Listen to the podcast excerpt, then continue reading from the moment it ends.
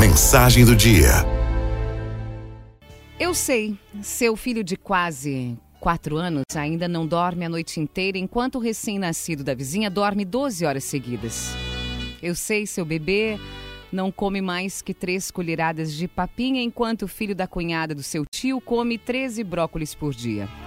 Comparação é o ladrão da felicidade.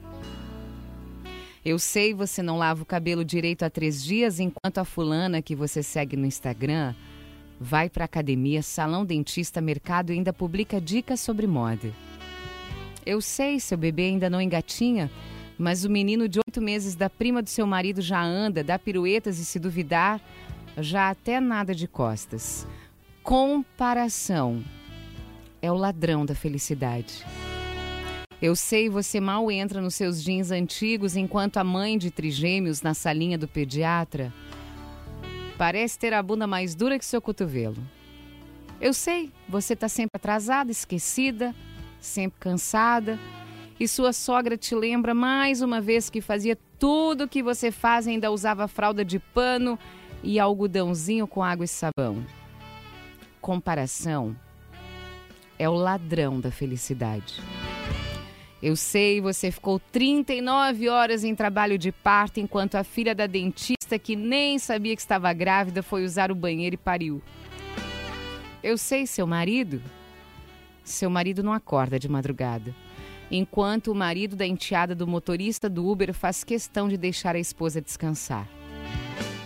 Comparação é o ladrão da felicidade. Eu sei, você só lembra de descongelar o peito de frango 20 minutos antes do jantar, enquanto a mãe da coleguinha do balé cozinha cenouras em formato do castelo da Elsa. Eu sei, eu sei, você não tem forças para sair de casa no domingo de manhã, enquanto a irmã da sua concunhada leva os filhos na feira, no parque, na praia, na chuva, na rua, na fazenda. Deixa eu te dizer, comparação é o ladrão da felicidade. Eu sei você chora no banho com a certeza de que está fazendo tudo errado. Enquanto todas as outras mães que eu falei antes também choram no banho, com a certeza de que estão fazendo tudo errado. E ainda assim, comparação é o ladrão da felicidade. Araldo FMI